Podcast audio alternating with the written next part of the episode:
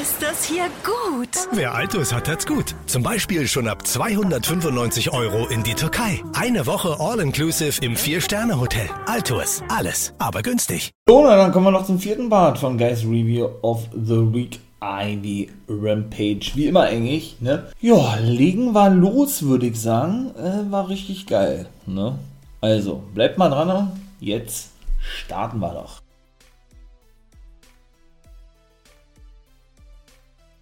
Wenn ich ja schon wieder sehe, wa? meine Wrestling Nerds und Wrestling Nerdies, was das schon wieder für eine Matchcard ist, ja, für Full Gear. Boah, da leckt man sich da wirklich die Finger nach, oder? Ist man doch mal ganz ehrlich. Mann, Mann, Mann. Also, boah, richtig nice. Und das erste Match, und das war auch geil, Brian Danielson, war nicht mal angekündigt, das Match, der traf auf Anthony Bowens von The Acclaimed. Ach, ich feiere die, war ein Glück, muss man sagen, ja. Hatte jetzt für die keine Folgen gehabt, dieser eine, ich möchte mal sagen, kontroverse Rap-Part, ja, vom guten Max Kester vor einigen Wochen oder vor einigen Monaten ja schon, ich glaube zwei Monate oder so was war, ähm, gegenüber Julia Hart, der Begleitung von den Varsity Blondes, obwohl die ja schon lange nicht mehr zu sehen sind eigentlich, ne. Da hieß es ja, dass Tony Khan denn wohl angeblich die Rap-Part selber schreiben soll, worüber Max Kessler ja nicht so erfreut war. Und ja auch alles, was auf eine Zusammenarbeit mit Ivy hindeutet, wirklich löschte komplett, weshalb man ihm dachte, der hat Ivy verlassen oder wird die verlassen oder wie auch immer, ja. Sich die dann wohl anscheinend nicht so herausstellte, dass im Tony Khan diese ganzen Part schreibt. Man schaut jetzt wohl rüber, um den ja, sicher zu gehen, möchte ich mal sagen, dass man da jetzt nicht wieder so eine kontroversen Dinger bringt mit Julia Hart und so. Das war an irgendeinem Kriminalfall, glaube ich, angelehnt gewesen war. Ähm, ja, naja, also sprich hier, wie schön sie doch sei. Und, ach, was war denn das da? Naja, auf jeden Fall, ja, ich will nichts mehr Falsches sagen. Auf jeden Fall war da, war das sehr kontrovers gewesen. Ja, ich finde ja sowas nice.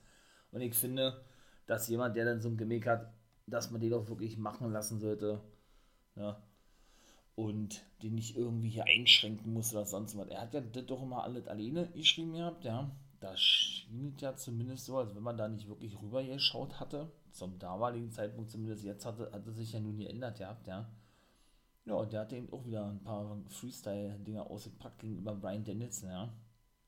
Ah, war schon nice gewesen. Man kann das immer auch alles gar nicht so wiedergeben, weil einfach so ja, weil, weil man einfach die Situation auch so extrem genießt, einfach nur, ja, wenn er dann da shootet gegen, gegen Brian Danielson oder generell gegen, gegen alle. Und Anthony Bones war der Gegner gewesen von Brian Danielson, war auch ein muted Match gewesen, ja. Natürlich, glaube ich, ne, das war ja bisher sein bestes Match gewesen. Kommt an das Match äh, Brian Danielson gegen Eddie Kingston nicht dran. Das war schon wirklich überragend fett gewesen, war. Den sollte man nämlich später auch noch sehen, den guten Eddie. Der machte, ja, wirklich seinen hohen Stellenwert, bei mir zumindest, ne, was die Promo-Skills betrifft, alle, alle, alle Ehre, muss ich ganz ehrlich sagen.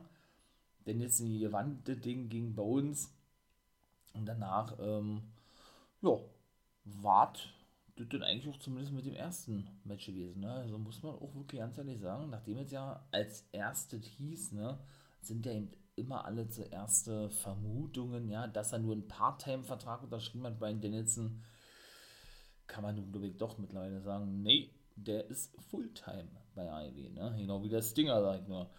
Auf jeden Fall gab es noch ein paar Promos. Jurassic Express und Christian Cage nahmen wohl die Herausforderung an. Ich glaube, das, ja, das haben ja Adam Cole und Young Bucks bereits gemacht bei Dynamite für Full Gear. Da wird es uns sechsmal Take Match geben. Sagten aber allerdings, dass es ein Full, Full Gear Match sein wird. Das ist ja lustig, ja. Ein False Count Anywhere Match sein wird. Wow, also die haben sich ja da auch bei Dynamite ne, bis zur Halle, oder bis zur Halle, bis zur Stage ihr prügelt aus dem Backstage-Bereich so ein bisschen durch die Zuschauer und so. Also von daher macht das natürlich mega Sinn. Ja, geht ja jetzt auch schon eine ganze Weile, sag ich mal, ja. Diese Rivalität irgendwo, ja. Zwischen eben äh, den Bucks und Cole und Christian Cage und Jungle Boy und Olle Luchasaurus, wobei Markus Stunt eigentlich da ja keine Rolle spielt, der dritte Mitglied von Jurassic Express. Nun gut. Und auch FTA waren bei, Tier, waren bei Tony Schiavone davor gewesen. Denn die sind ja nun, wie gesagt, die Triple A, jetzt wollte ich wieder Mega Take Team Champions sagen, nee, es sind die Triple A World Take Team Champions. Ja, und ähm, sind dafür bezahlt worden. Ne, für ihre Aktion, die sie gezeigt haben mit Andrade zusammen. Denn Max und Jacob Friedman kamen zu und ließ sich nämlich von dem Anwalt von Andrade ein wenig äh, Geld rüberreichen. Ne? Und sagte, yo, Pinnacle, äh, live forever oder irgendwie sowas hat er gesagt. Ja, und dann gucken wir doch mal, war, wie dieses Match dann aussehen wird. Sprich, äh, Penta El Zero Miedo und Rey Phoenix, die Lucha Bros, die ja ihre Titel verteidigen müssen gegen FDA, obwohl das in der Grafik zumindest so jetzt noch nicht thematisiert wurde oder festgelegt wurde, ne? Für eben Full Gear. Aber wenn wir schon bei der Karte sind, ja eigentlich, kann ich ja gleich weitermachen, World Titelmatch ist ja logisch, eigentlich Kenny Omega gegen Hangman Page, dann Six-Man Take Team Champion, weil ich gerade schon sagte, Fourth Count Anywhere, die Super Click, in dem Fall Young Bucks und Adam Cole, treffen eben auf Christian Cage, The Instant Classic, der ehemalige Captain Charisma und auf die Young, äh, auf die Young Bucks, auf Luchasaurus und auf Jungle Boy, auf Jurassic Express. Ja, und das dritte Match, und das ist dann auch festgelegt worden, da komme ich jetzt zu, war auch das Highlight gewesen bei Rampage Eddie Kingston gegen CM Punk. Richtig geil. CM Punk wollte ja wissen, warum Eddie da so ausgeflippt ist, ne?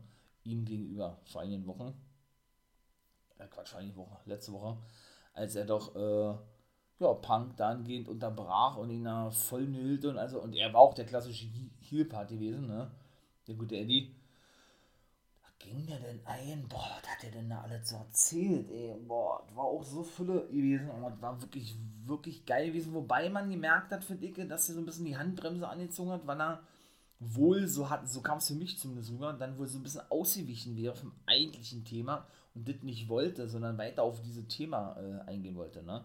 Und ihn jetzt nicht irgendwie mit Beleidigungen ähm, malträtieren wollte oder wie auch immer. Denn wie war denn das gewesen?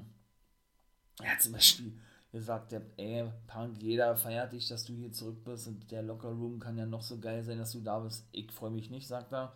Ich will einfach nur, dass du wieder verschwindest, hat er gesagt ja, beziehungsweise warte nämlich auch so gewesen, dass er sagte, ey, es war, es gab eine Zeit, ähm, als ich mit dem Wrestling anfang, anfing, nicht anfang, anfing, sagt Dolle Eddie, da habe ich zu dir aufgesehen, hat er dann Homicide genannt, der ja auch sein Trainer gewesen ist und einer seiner engsten Freunde ist von Eddie Kingston, weil die Bilder waren eben auch schon Take Team Killer Incorporated, nämlich. Und ja, bei Ring of Honor und bei der National Wrestling Alliance. Wen hat er noch genannt? Samoa Joe zu, zum Beispiel hat er genannt. Ähm, und Amazing Red. So. Das waren nicht alles Ring of Honor Originals und generell Independent-Legenden sind es ja und alles so was. Man hat eben zu denen aufgesehen und so weiter. Und dann hat, ich möchte jetzt mal sagen, CM Punk, ja, sich gebückt. Ne? Nicht nur fürs Mainstream, sondern auch sondern auch, ähm, ja, hat in die Indie-Szene hintergangen sozusagen, ja. Und Punk sagte, ah, was hat er denn da alles so erzählt, Punk, ey, boah, das war auch so krass gewesen. Was hat er denn da gesagt, ja, ey, weil, ähm, Punk hat ja Eddie herausgefordert bei Full Gear, da ging er erstmal nicht drauf ein. Da ging er später denn darauf ein, Eddie Kingston. Und dann ist dieses Match eben auch äh, finalisiert worden. Weil er oder irgendwie sagte, ja, ich habe äh, dich damals als jungen Burschen gesehen oder als junges Talent, also obwohl dann nur drei Jahre auseinander liegen, Kingston oder vier Jahre, Kingston wird, wird, wird ja auch schon 40, Punk ist 43 geworden jetzt, also und sagte denn, dass, wie war denn das der Mann, jetzt kriegt er nicht mehr zusammen, ey, das gibt's ja gar nicht. Und sagte, also er sagte, dass er die Kingston nicht auf dem Level sei von einem CM Punk so hat er zum Beispiel gesagt, das war da auch so ein Hin und Her, ja. Manchmal haben sie Punk bejubelt und ausgebucht, manchmal Kingston, der eben so als klassischer Heel auftrat, was man auch kennt von ihm und das, auch das kann er überragend spielen, ja. Und dann hat er eben noch gesagt, ich hatte sich geirrt, ja, Eddie auf, auf eine Stufe mit, mit mir zu stellen, beziehungsweise generell mit den ganzen, äh, mit den ganzen Indie-Legenden, wie du doch selber gesagt, dass er und shootete dann eben weiterhin gegen eben Eddie Kingston, dass er doch selber dafür verantwortlich sei, möchte ich mal sagen, dass er eben nicht dieses Standing hat wie er oder wie eben die anderen das alle haben, ne? Lange Rede, kurzer Sinn, Match ist festgesetzt worden und er sagte, ey, wenn ich dann fertig bin bei Folge mit dir, hatte Kings gesagt, dann hoffe ich, äh, dass du wieder, dass du wieder zurücktrittst und wieder äh, sieben Jahre nichts von dir hören lässt oder dann endgültig zurücktrittst und nicht nach sieben Jahren zurückkommst, so wie es jeder gemacht hat, hat er ihm einen, Head, einen Headbutt verpasst. Also, na, ne, so ein Kopf, Kopfschlag. Der gute CM Punk und Eddie ja, flippte dann richtig aus, weil die prügelten sich da ohne Ende, wurden von so vielen Referees, da kam ja so viel mit Security, Backstage-Helfer, keine Ahnung, was Produzenten, kann man, da waren bestimmt 20 Leute im Ring, die die auseinanderhalten mussten. Und Punk, wie er auch die Augen so aufriss, ja, so voll psychomäßig. Und Eddie, der knallrot war, ja, äh, das war richtig geil. Wie die sich da gegenseitig bekriegt haben, das war schon nice gewesen. Muss ich ja mal echt sagen, das folgt mich richtig auf das Match, ey. Danach gab es dann das TBS Championship Match, ne, wird der neue Midcard-Titel eine, eine, äh, eingeführt. Der erste Midcard-Titel in der Women's Division überhaupt im Mainstream Wrestling. Und da gab es das letzte Match, um dann den Sieger zu finden der dann auf Jade Cargill trifft, die natürlich im Publikum saß in der ersten Reihe und sich den Match angucken wollte. Na, zwischen The Bunny und Red Velvet. Die stimmt doch gleich in den Ring, die gute Red Velvet, und sie konnte das Ding reißen, habe ich mich gefreut, ja. Ja, dann sehen wir also Jade Cargill gegen Red Velvet in der nächsten Runde, ne? Und das war dann eigentlich auch schon. Also mehr passierte da jetzt eigentlich auch nicht. Und genau, und dann wie gesagt, die Matchcard für Dynamite haben sie auch bekannt. Dem Rocky Romero, jetzt muss man überlegen der gibt sein Debüt bei AEW, ne? Ja, der trifft auf Brian Daniels in der nächsten Woche bei Dynamite. Thunder Rosa, Ty Conti und NRJ treffen auf Jamie Hater, Rebel und auf die aktuelle Championess. Die gute Britt Baker hat sich angedeutet bei Dynamite, ne? Und dann sehen wir eben noch das Match, ich möchte mal sagen, ähm, von Schüler und Mentor gegen Schüler und Mentor, ne? Lee Moriarty, der neue Schüler von Matt Sedell, trifft auf Dante Martin und auf seinen Mentor, obwohl er eigentlich nur drei Jahre älter ist, dem guten Leo Rush. Der wird sein Debüt geben. Richtig, in der Dynamite-Sendung freue ich mich auch schon drauf. Und Con Contract Signing gibt es auch noch zwischen Hangman Page und Kenny Omega. Jo, und doch, da bin ich ja dann wirklich mal. Ich, ach so, und Dex Harwood ist ja ohne am Start nächste Woche gegen Peck. Mensch, auch noch. Also, äh, ne? Eine Hälfte von FDR trifft auf Peck macht natürlich Sinn. Death Triangle, er unterstützt ja die Lucha Bros oder Pack und so weiter und so, und so fort, ja. Boah, das ist schon wieder eine Match von Rocky Romero, der war, der, der war ja nur zweimal bei Impact zu sehen, ja. Ja, nach Bound for Glory, da war er in der Battle Royale dabei und danach, ja, also ist er ja schon wieder weg, so wie es aussieht. Oder aber, den werden wir doch noch, doch noch ein paar Mal sehen, ja dass er denn bei den Tapings eventuell dabei war. Die haben ja, wie gesagt, die Tape beim zweiten Part war er nicht mit bei gewesen. Ne? Also beim zweiten Part, ne? Falsch ausgedrückt, bei dem zweiten Part, wo ich jetzt drüber gesprochen habe, so über NWR und Impact Wrestling, hier Guys Review of the Week, das ist ja nun der vierte Part für Rampage, da war zumindest in der aktuellen Impact-Ausgabe nicht, nicht zu sehen, ist aber auch schon erwähnt worden, dass der jetzt auch bei Impact ist, also gehe ich davon aus, dass der dann auf längere Sicht vielleicht auch regelmäßig für Impact auftritt oder zumindest erstmal weiter ausgeliehen ist, wie man das auch nennen möchte, so wie eben der Bullet Club aktuell ja da regelmäßig zu sehen ist oder Finjuice und einige andere ja auch schon zu sehen waren. Minoru Suzuki war am Start. Ne? Die arbeiten ja wirklich sehr eng mit New Japan zusammen. Ja.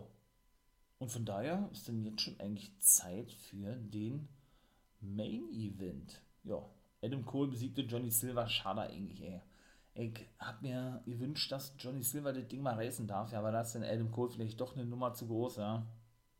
Ja die Bugs haben auch, äh, da gab es sowieso viele Eingriffe, ja. Die Dark Order safete natürlich noch den guten Johnny Hungy, ja. Aber schlussendlich war ein richtig gutes Match, war von allen Matches das Beste gewesen, ja. Von allem an sich war aber die Probe, wie gesagt, mega nice gewesen. Von Kingston und Punk. Und ja, Mal gucken, ob die Fehde da weitergeht zwischen äh, Cole und Silver, die ja nun bei BTE ebenso weiterging oder startete, wie auch immer, alles ja mit diesem Knutscher, ne, den ja immer von den Bugs auf der Wange kriegt. Da haben sie da auch wieder gezeigt, denn ähm, das waren ja Silver und Reynolds gewesen, die, die das eben zwischendurch machten und das fand er ja eigentlich nicht so geil. Und daran haben sie ja die ganze Story aufgebaut, ja. War natürlich auch mega geil. Ach, seht da und Christopher Daniels, wollte ich auch, auch noch was sagen der ist zum Beispiel gar nicht mehr bei IW zu sehen, aber bei Impact auch nicht mehr, ne? Da hat er, glaube ich, auch nur drei Auftritte gehabt oder was, genau wie Frankie Kazarian, der auch nur dreimal zu sehen war. Ich glaube, zwei Matches gehabt und dann war er auch wieder weg. Bei seiner Heimatliga eigentlich, wo sie beide groß geworden sind und, oder bekannt geworden sind, wo, wobei sie auch gleichzeitig bei Ring of Honor gewesen sind, ne? Das ist auch komisch. Und wie hat er denn auch gesagt, ja, er will um den Titel antreten gegen Christian Cage. Dann hat er nur den Titel verloren an Josh Alexander und deren Hus und von Daniels war ja nicht mehr zu sehen. Also irgendwie auch komisch, ja. Nun gut, das war wie immer kurz und knackig, die vierte Ausgabe war. Und dann würde ich sagen, ja, ich verabschiede mich. Ne? Wenn es euch gefallen hat, liked gerne natürlich hier den Kanal. Ganz klar, auf allen äh, Plattformen könnt ihr ja die einzelnen Podcast-Folgen abhören, ob Spotify, Apple Podcast, was weiß ich, überall Live-Podcast, wie gesagt, auch, ne? Nothing William Own, ne? Beziehungsweise Wrestling, Wrestling Business, wenn man das so nennen möchte, bin ich dann als Wolfpack-Member von Live unterwegs auf YouTube und auf Twitch.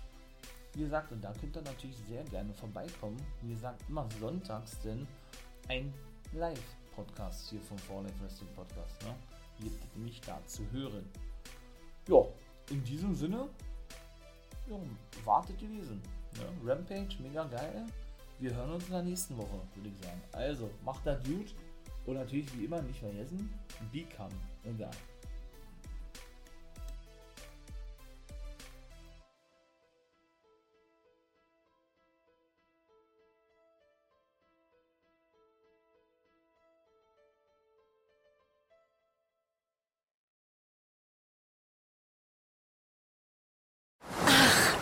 das hier gut. Wer Altus hat, hat's gut. Zum Beispiel schon ab 295 Euro in die Türkei. Eine Woche All-Inclusive im Vier-Sterne-Hotel. Jetzt buchen im Reisebüro oder unter altus.de. Altus, alles, aber günstig.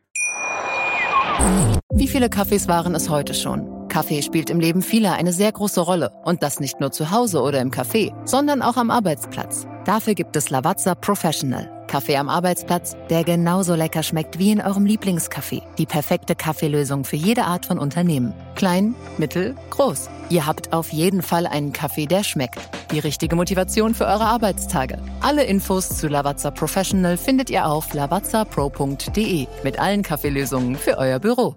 Ich habe mich natürlich schockverliebt, weil die war wirklich ganz, ganz klein. So begann die Mensch-Hund-Beziehung zwischen Christina und Tierschutzhund Frieda. Und wie es danach, nach dem ersten Moment der Verliebtheit, so weiterging und welche Klippen es danach zu umschiffen galt, das hört ihr in der neuen Ausgabe von Iswas Dog, dem Podcast für harmonische Mensch-Hund-Beziehungen. Iswas Dog?